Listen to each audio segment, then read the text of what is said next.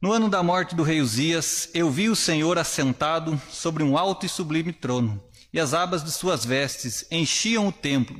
Serafins estavam por cima dele, cada um tinha seis asas, com duas cobria o rosto, com duas cobria os seus pés, e com duas voava.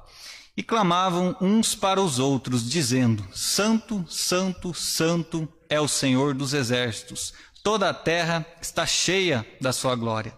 As bases do limiar se moveram à voz daquele que clamava, e a casa se encheu de fumaça. Então disse eu: Ai de mim, estou perdido, porque sou homem de lábios impuros, habito no meio de um povo de impuros lábios, e os meus olhos viram o Rei, o Senhor dos exércitos. Então um dos serafins voou para mim, trazendo na mão uma brasa viva, que tirada, que tirara do altar com uma tenaz. Com a brasa tocou a minha boca e disse: Eis que ela tocou os teus lábios, a tua iniquidade foi tirada e perdoado o teu pecado.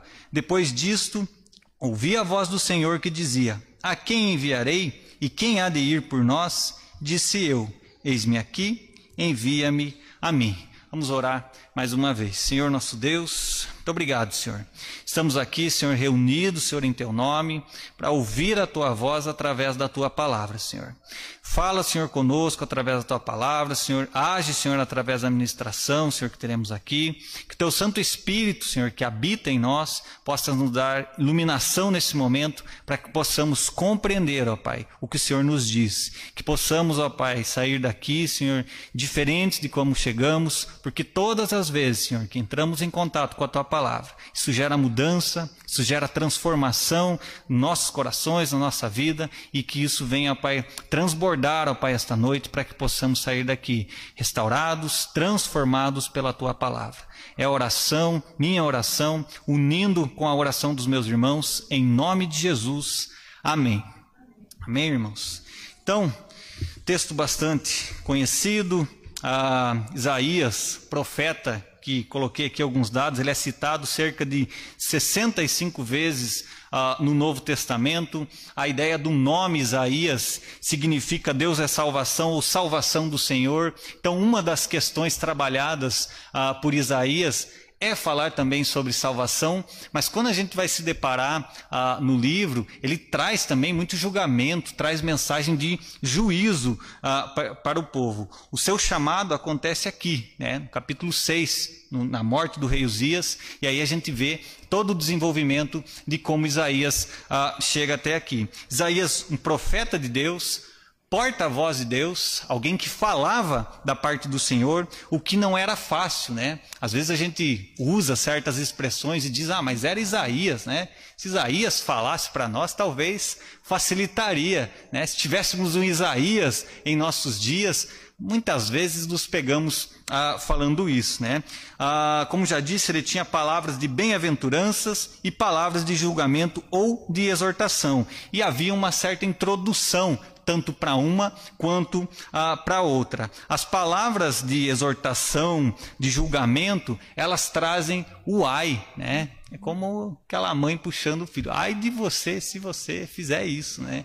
Então, quando você vê o ai vindo antes, já segura, já se prepara, porque lá vem pancada mesmo. Lá vem julgamento, lá vem uma mensagem mais pesada da parte do Senhor. E aí as mensagens de bênção, todos já estamos familiarizados, né? Estou contigo, eu te ajudo, te sustento com a minha destra fiel.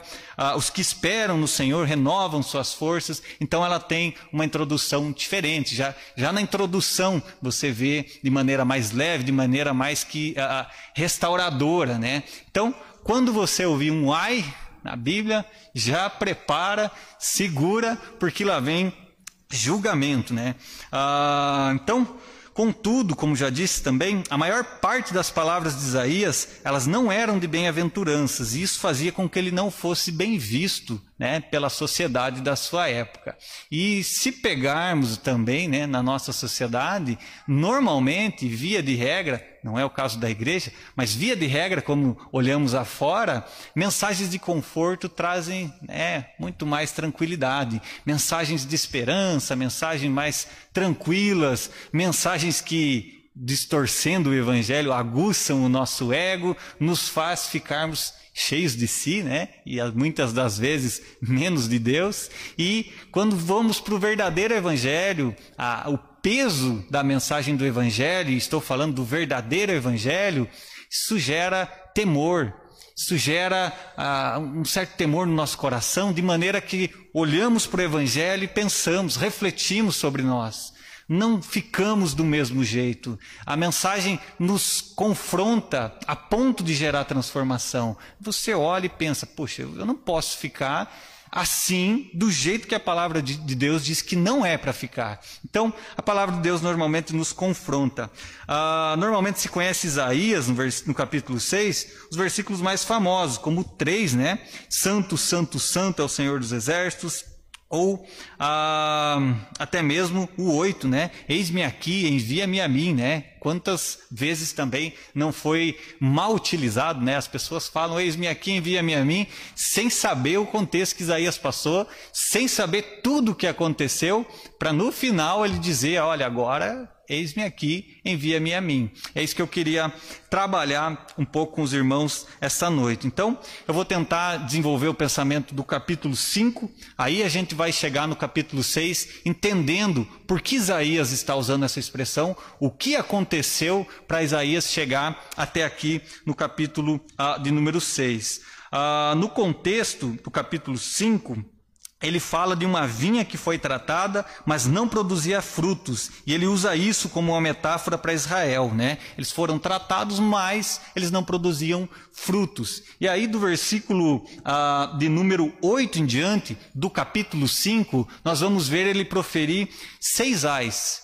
E aí eu gostaria que os irmãos acompanhassem ah, capítulo 5, vamos voltar um pouquinho versículo 8, e aí dos ais ali, eu vou pontuar o início deles para a gente trabalhar o que, que Isaías está falando, do que ele está dizendo, até nós chegarmos no sexto ai. Então, primeiramente, irmãos, vamos trabalhar no famoso ai dos que. E a gente vai ver ele usar essa expressão todo o início ah, da sua mensagem. Então, ah, o primeiro ai, versículo 8. Vou ler o início e aí a gente vai pegando os outros versículos. Ai dos que ajuntam casa a casa, reúnem campo a campo, até que não haja mais lugar e ficam como únicos moradores no meio da terra. Ou seja, a ideia é daqueles que querem ter mais, ter mais, mas isso não reflete para Deus. Você simplesmente quer ter para o seu próprio prazer, para os seus próprios gostos, para aumentar aquilo que você tem, mas se aquilo que você tem não glorifica a Deus, isso não significa nada. Então, se tudo que você tem, todas as suas conquistas, elas são colocadas diante de Deus, aí faz sentido dizermos que temos mais porque sabemos de onde veio, de veio, porque reconhecemos de quem veio e damos o verdadeiro valor para aquilo. Ter, simplesmente por ter, para aumentar, é aquilo que Isaías está exortando aqui. Ai desses que querem ter mais, simplesmente para aumentar aí a sua, uh, aquilo que eles já têm. Então, uh, quando as conquistas né, são um fim em si mesmas e não são usadas para a glória de Deus. O segundo ai está lá no versículo 11. Ai dos que se levantam pela manhã e seguem a bebedice e continuam até alta noite, até que o vinho os esquenta, como se nos dias de hoje ele estivesse falando do entretenimento, dos prazeres. Ai daqueles que acham que a vida é sobre curtir. Ai daqueles que simplesmente vivem, vamos aproveitar, vamos viver, porque Amanhã não sabemos o que vai acontecer, semana que vem não sabemos o que vai acontecer. Vamos aproveitar o dinheiro que nós temos para o nosso prazer, vamos usar para o entretenimento que nós temos, né? Então, usar isso e viver meramente ou simplesmente em busca de satisfazer os próprios gostos, em busca de viver uma vida voltada para si mesmo, para se sentir-se bem, né? É aquilo que Isaías está aqui falando. Ai desses também. Terceiro ai está lá no versículo 18. Ai dos que puxam para si a iniquidade com cordas de injustiça e o pecado como com tirantes de carro. Então, pessoas que fazem esses primeiros ais, qual é a consequência? Eles puxarem cada vez mais pecado para si. Ou seja, já começou errado já começaram a viver para os prazeres, a, a, juntar simplesmente dinheiro por juntar, e isso faz com que, com essa concepção errada daquilo que eles têm, isso vai puxando cada vez mais pecado. É um abismo puxando outro abismo e puxando como cordas de tirante. Então, esse é o terceiro ai. O quarto ai está lá no versículo 20. Diz assim: Ai dos que ao mal chamam bem e ao bem mal, que fazem da escuridade luz e da luz escuridade, põem o amargo por doce e o doce por amargo. Isso é o famoso relativismo moral. Você pode acreditar em algo e eu discordar de você, a verdade é relativa. E quando vamos para a palavra de Deus, é uma verdade. E é uma verdade absoluta. E quando trabalhamos o que a verdade de Deus, a verdade absoluta de Deus, gera na nossa vida, não há espaço para Deus acha isso, mas eu penso diferente. A palavra de Deus diz que isso é pecado, mas eu penso diferente. Se Deus diz que é pecado, irmãos, a minha opinião, a sua opinião não importam. Deus diz que é pecado é porque é pecado, é porque faz mal, é porque isso trará consequências para a nossa vida. Então, vivemos num contexto onde falar de verdade absoluta é um absurdo, mas nós cremos numa verdade absoluta. O Evangelho, a palavra do Senhor é uma verdade absoluta. Então devemos viver, crer, pronunciar essa verdade ah, na sociedade em que vivemos. Então, ah, o quinto, ai, está lá no versículo 21. Ai dos que são sábios a seus próprios olhos e prudentes em, seus, em seu próprio conceito. Né? Isaías repreende o orgulho intelectual. Isso acontece muitas das vezes quando a pessoa estuda, entra numa faculdade e aí, mas será que Adão e Eva existiu mesmo? Será que teve uma arca? Começa a surgir questionamentos que antes não existiam. O, que mais acontece, e, e, os irmãos podem até conviver com isso, é, é, jovens que entram na faculdade e o professor passa a ser a verdade absoluta, ou o conceito que o professor está trazendo passa a se tornar uma verdade para ele. Por quê? Porque ele entrou sem raiz nenhuma. Porque ele nunca foi procurar no Evangelho o que de fato aquilo significa. Às vezes a gente vive uma superficialidade de evangelho e às vezes não sabemos por que as pessoas deixam, por que abandonam, porque nunca estiveram, porque nunca tiveram raiz. E, e o que mais acontece é isso. As pessoas entram, creem numa verdade que propriamente não é. Creem em algo que estão dizendo e acabam engolindo aquilo por quê?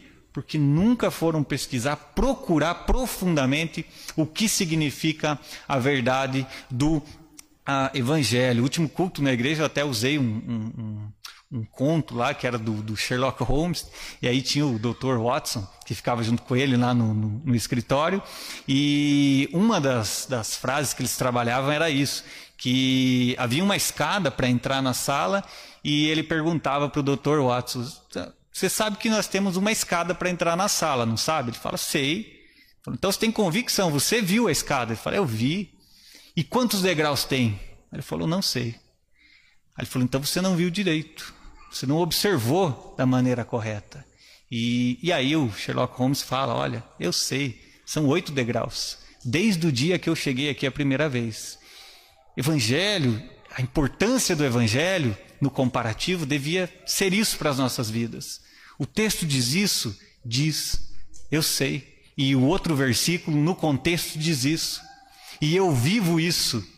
E isso torna-se vivo na minha vida. A palavra de Deus viva e eficaz é isso. É eu não simplesmente decorar os versículos, vivê-los, viver os versículos que nós lemos. O sexto ai está do versículo 22 e 23, que diz assim: Ai dos que são heróis para beber vinho e valentes para misturar bebida forte, os quais, por suborno, justificam o perverso e ao justo negam justiça. São os heróis da cultura caída e que servem, uh, em que vivemos, né? E que invertem os valores. Isso vai culminar nessa corrupção social. Por quê? Porque ouvem heróis da época. Ouvem pessoas que não têm a verdade do Evangelho, não vivem a verdade, não acreditam porque a verdade é relativa, e isso culmina na corrupção social. Isso culmina naquilo que vivemos quando olhamos em volta. E aí os heróis estão aí, na TV, são os filósofos, os novos filósofos, são os influencers, como tornou-se famoso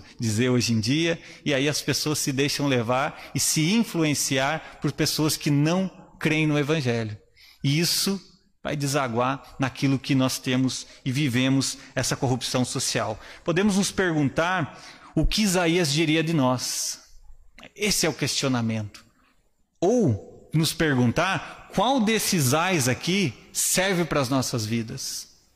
E muitas vezes pensamos, mas como que Israel não, não ouviu? Como que Judá aqui no contexto, como é que eles não percebiam isso? Isaías estava falando para eles. Como eles não entendiam? Costumamos criticar os que vivem na época de Isaías com frases do tipo: como eles não ouviram? Mas como trataríamos um Isaías em nossos dias? Como trataríamos pastores sérios que falam: olha, isso que você está fazendo é pecado. Quem gosta de ser confrontado, quem gosta de ouvir, ai de você se você continuar fazendo isso, porque o final disso vai ser ruim. Ai de você continuar fazendo isso, porque isso é pecado. E não sou eu que estou dizendo, é a palavra de Deus que está dizendo. Nós não gostamos de Isaías quando vivemos a, de, vivo um Isaías ao nosso lado quando nos confrontamos com a palavra de Deus. O mal já está em nós, a corrupção está em nós. Então, ouvir que os nossos pecados são ruins, ouvir que aquilo que estamos fazendo é errado, isso confronta o nosso coração. Isso nos deixa ah, confrontados, como já disse. Então, talvez não, que, não, queira, não queiramos né, saber porque não gostamos de ver os nossos pecados expostos ou ouvir Talvez você não viva ah, uma vida que honre a Deus. Então vemos Isaías, um baita profeta, homem de Deus, porta-voz de Deus, falando para o povo que não ouvia. E ele não falou nada de errado, não falou em verdade em momento nenhum. E era impopular na sua época. Então, falar a verdade do Evangelho hoje, gente, é impopular. Não dá ibope, não dá audiência, mas estamos aqui porque cremos nessa verdade absoluta. E estamos aqui para sim ser confrontados por essa palavra. Estamos aqui porque estamos conscientes de que somos pecadores e precisamos confessar nosso pecado, ouvir que o que estamos fazendo é pecado diante de Deus e mudar. Então, Isaías nos lembra disso. Quantos dos ais, como já disse, ah, serve para as nossas vidas. E ai de nós por achar que Isaías, os ais de Isaías é para o irmão que não veio no culto hoje. Ai de nós por achar que a mensagem do Evangelho é para alguém que está desviado. A mensagem sempre é para nós. Primeiramente para nós. Você pode até compartilhar para os irmãos, mas primeiro a mensagem é para você, é para mim, quando preparo a mensagem. Então, ai de nós de achar que Isaías 5 são para os outros e não é para nós. Isaías 5 é para nós. É para refletirmos sobre o que estamos fazendo e mudarmos. Então, ah, dando sequência, se você percebeu, ele pronunciou aqui seis ais, que foi o que nós contamos até agora. Mas, no contexto bíblico, nós vemos que o fechamento, a perfeição, ela se dá no número sete. Então, está faltando um ai aqui. Aí Isaías começa, ai dos que, ai dos que, ai dos que. Então, onde está o sétimo ai? O sétimo ai ele pronuncia Isaías 6, versículo 5. Isaías capítulo 6, versículo 5. Quando ele diz: Então disse eu, ai de mim. Aí está o sétimo ai. Ai dos que, ai dos que, ai dos que. Opa, Ai de mim, porque eu faço parte disso. Ai de mim, porque eu não sou a solução dos problemas, eu faço parte desse povo. Como ele diz, lábios impuros, habito no meio de um povo de impuros lábios. Isaías compreende que no contexto que ele vivia, ele não pode mais ficar falando ai dos que, ai dos que, ai de fulano, ai de vocês que ficam fazendo isso. Ai de mim, porque eu faço parte disso. Ai de mim, porque eu sou pecador como eles também são. Então eu não posso mais proferir ai para eles sem finalizar com um ai para mim mesmo. Então, o sétimo ai ele pronuncia: Ai de mim, estou perdido, porque sou homem de lábios impuros, habito no meio de um povo de impuros lábios, e os meus olhos viram o Rei, o Senhor dos exércitos. Como disse Isaías, não pode continuar com aqueles ais para os outros, ele não poderia continuar falando sem proferir um último ai para ele mesmo, comentar do pecado dos outros sem confessar os próprios. E muitas vezes, irmãos, você sabe muito mais do pecado dos outros do que dos seus próprios. É muito mais fácil você enxergar o pecado do outro do que enxergar o pecado em si mesmo. É fácil você olhar e, olha, fulano está em pecado. Mas quem, qual foi a última vez que você disse, eu estou em pecado? Eu preciso mudar. A gente só fica no ai dos quê? Ai de fulano, que desse jeito vai para o inferno. Ai de ciclano que, olha, não tem vida com Deus. Qual foi a última vez que falamos um ai de mim? Qual foi a última vez que proferimos um ai sobre nós mesmos? Então, Isaías percebe que era também pecador e reconhece também que a sua boca era tão indigna como a de qualquer outra pessoa. E percebam, Isaías é profeta, porta-voz de Deus. E ele vai dizer, justo numa área que nós poderíamos dizer, Isaías pode ter muitos problemas, mas a sua boca fala, fala das coisas de Deus. Isaías vai no ponto central. Aquilo que ele acha de melhor nele tem pecado. E aí, vamos para as nossas vidas. Aquilo que você acha que faz melhor, normalmente você não se preocupa.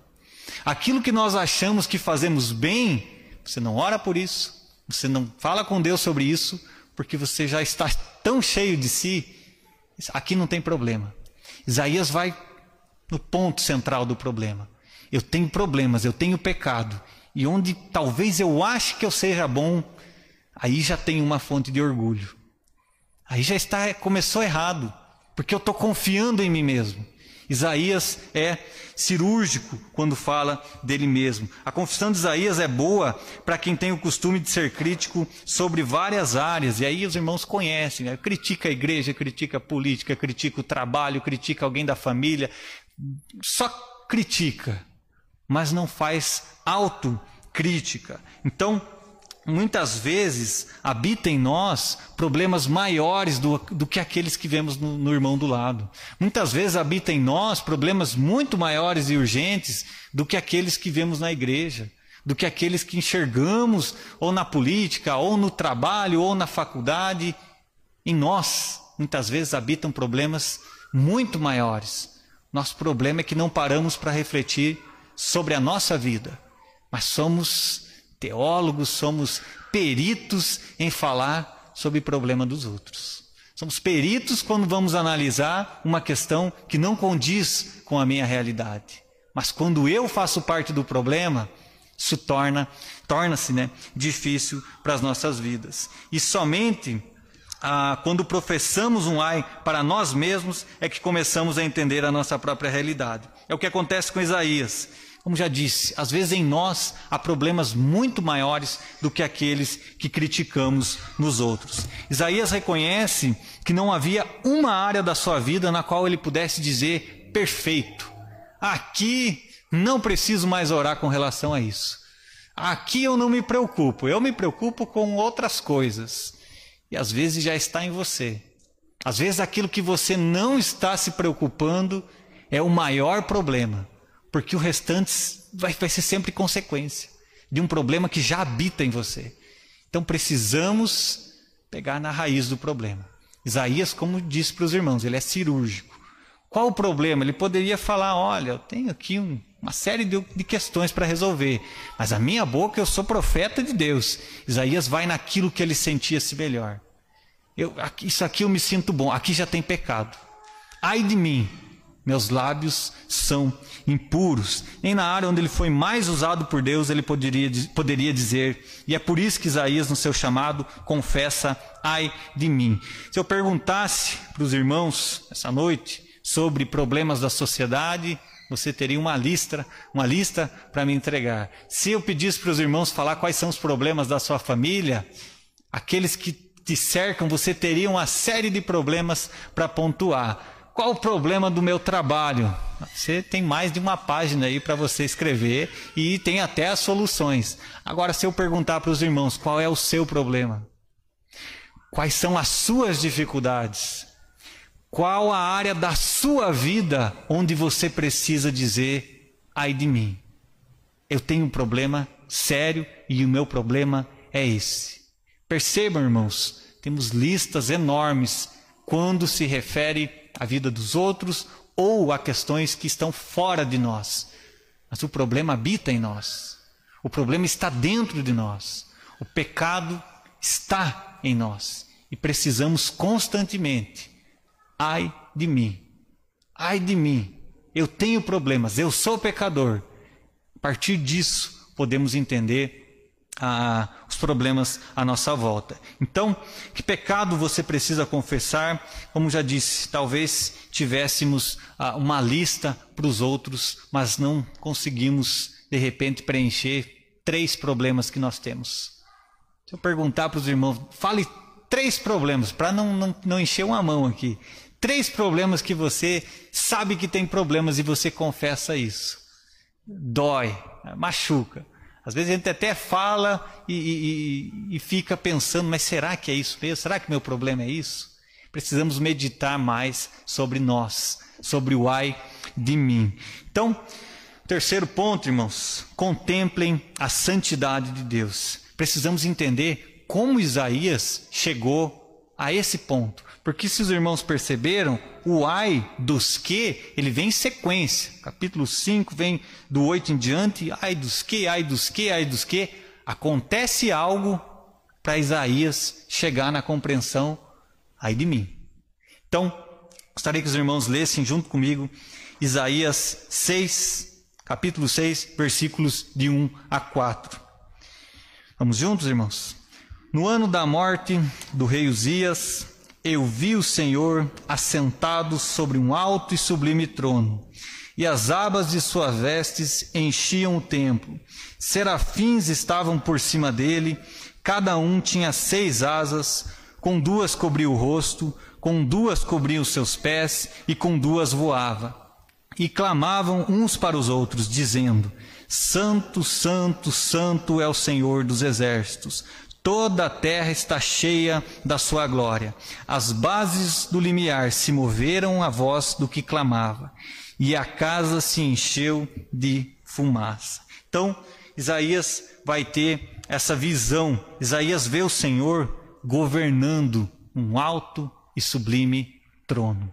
Isaías contempla a santidade de Deus, e contemplando a santidade de Deus, ele só pode dizer: ai de mim quando ele para para olhar aquilo que estava à sua frente, o governo de Deus, a soberania de Deus, a santidade de Deus na sua frente, ai de nós.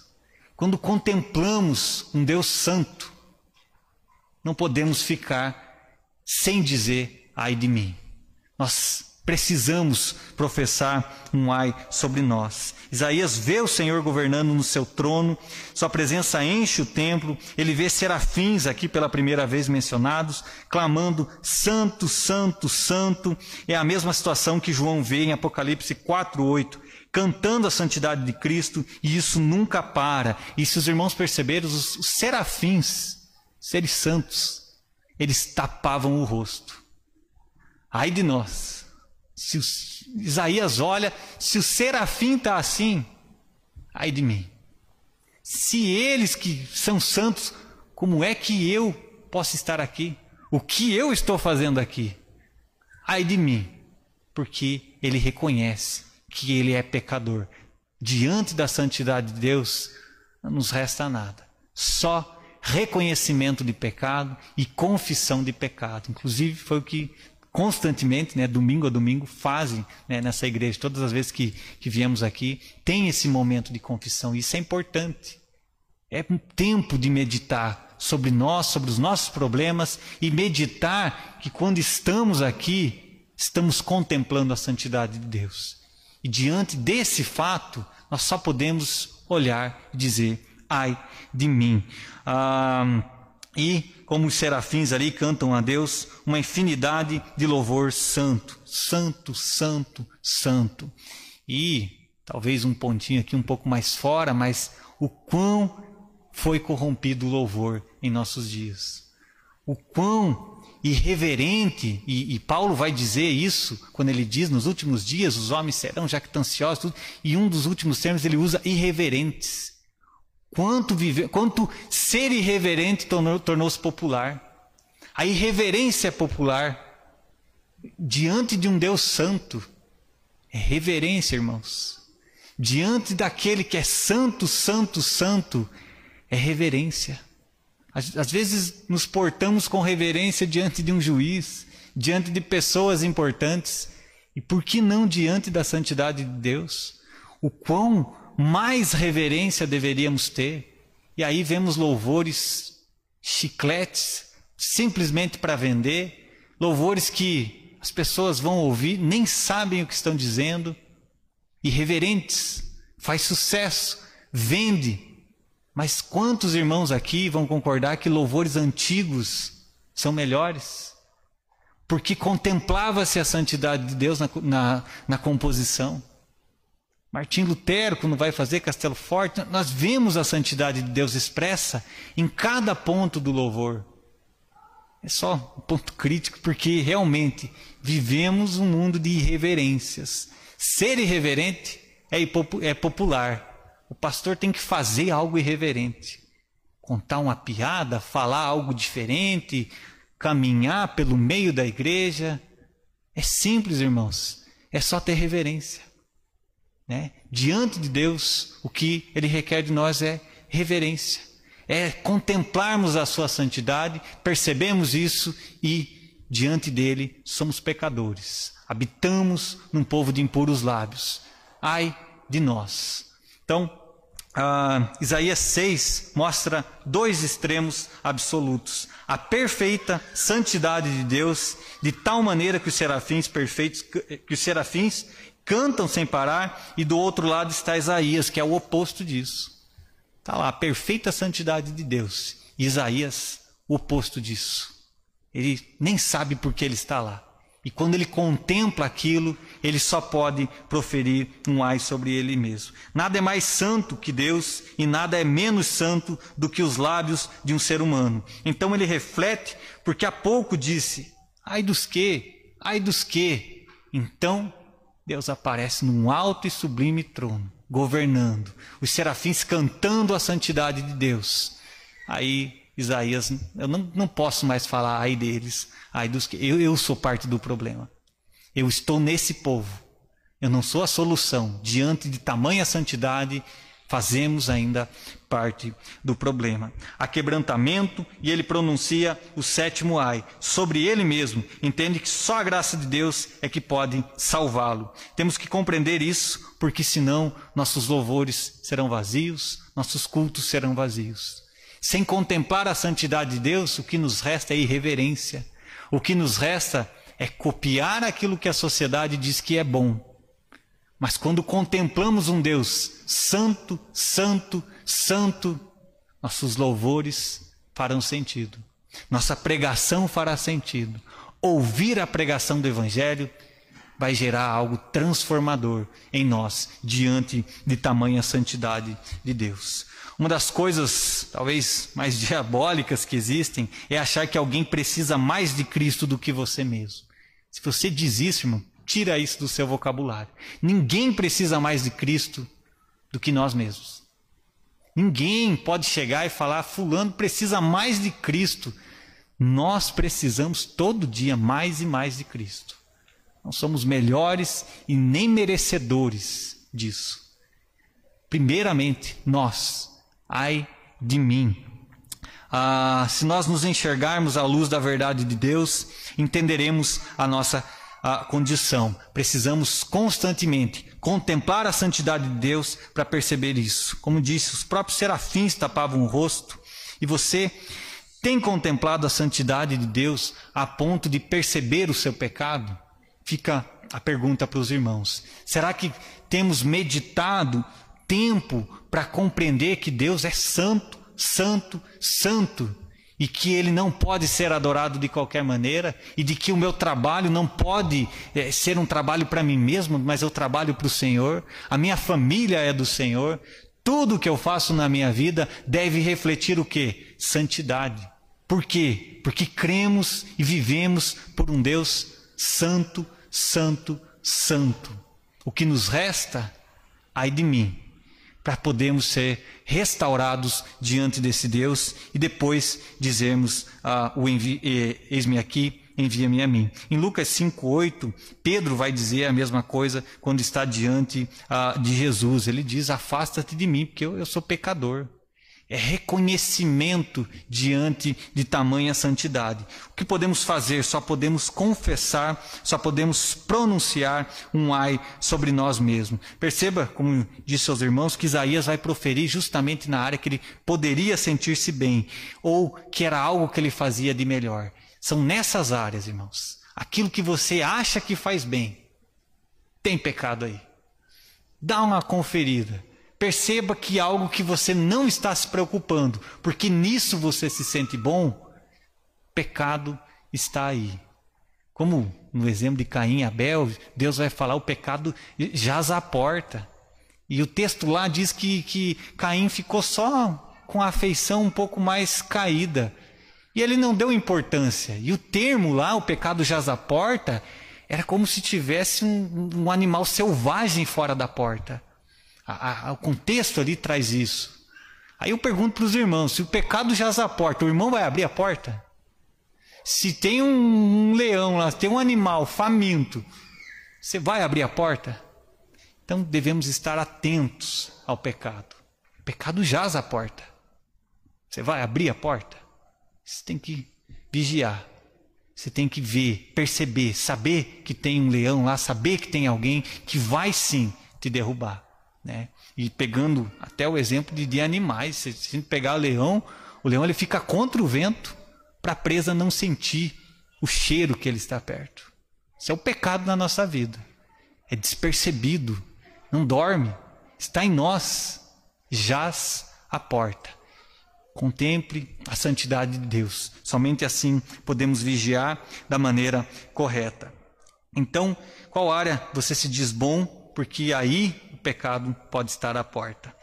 Isaías 6 e 7, capítulo, é, capítulo 6, versículos 6 a 7, diz assim: Então um dos serafins voou para mim, trazendo na mão uma brasa viva que tirara do altar em uma tenaz, e com a brasa tocou minha boca e disse: Eis que ela tocou os teus lábios, a tua iniquidade foi tirada e perdoado o teu pecado. Deus é gracioso em perdoar. Quando Isaías reconhece Ai de mim, eu não devia estar aqui. Eu sou pecador. Diante da santidade de Deus, não tenho o que fazer aqui, eu sou pecador. E ele confessa o seu pecado. Aonde? Meu problema é nos lábios, Senhor. Meu problema é que os meus lábios são impuros. E onde é que o serafim toca? A tenaz é um, uma espécie de um, de um alicate gigante que ele tirava com a brasa e ele vai tocar onde Isaías confessou o pecado. Precisamos confessar nosso pecado diante de Deus. Para que essa brasa que foi tirada aqui do altar, podemos fazer a implicação direta de onde era feito o sacrifício, Cristo é o sacrifício, Cristo nos purifica, Cristo nos perdoa. Confesse seu pecado diante de Deus. Seja sincero.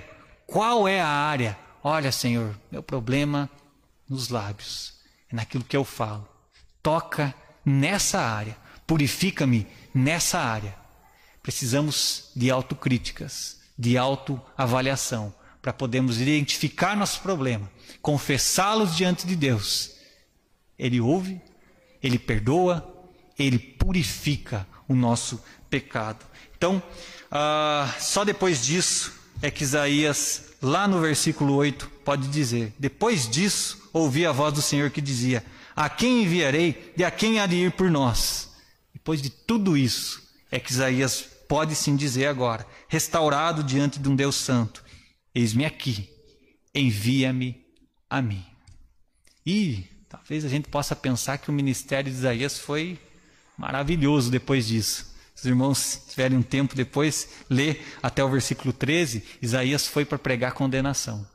Não havia mais tempo para salvação naquele contexto. Ele é preparado e ele vai dizer para que eles venham a ver com os olhos, ouvir com os ouvidos e entender. Eles não vão entender e não venham a se converter e que sejam salvos. A mensagem de Isaías era para um povo que não ia ouvir, um povo que não ia ter olhos para entender, ouvidos para ouvir aquilo que ele ia dizer. Aí pensa, irmãos, você preparado, eu vou pregar, vai ter um monte de gente. Vou, vou pregar, eu vou discipular alguém e várias pessoas vão aparecer. Muitas vezes, irmãos, pregação do Evangelho traz essas situações. Deus nos prepara para trazer mensagens que muitas vezes não são populares, não são agradáveis. Mas temos que dizer: Eis-me aqui, Senhor. Estou aqui diante da santidade do Senhor, contemplando a santidade do Senhor, dizendo: Olha, estamos aqui para contemplá-lo, para preparados podemos pronunciar um Deus santo. Isaías, depois de ter confessado o seu pecado, restaurado, está pronto agora para servir esse Deus santo. Gostaria de convidar os irmãos a abrirem suas, suas Bíblias para encerrar o culto de hoje, em 1 João, 1 João, capítulo 1.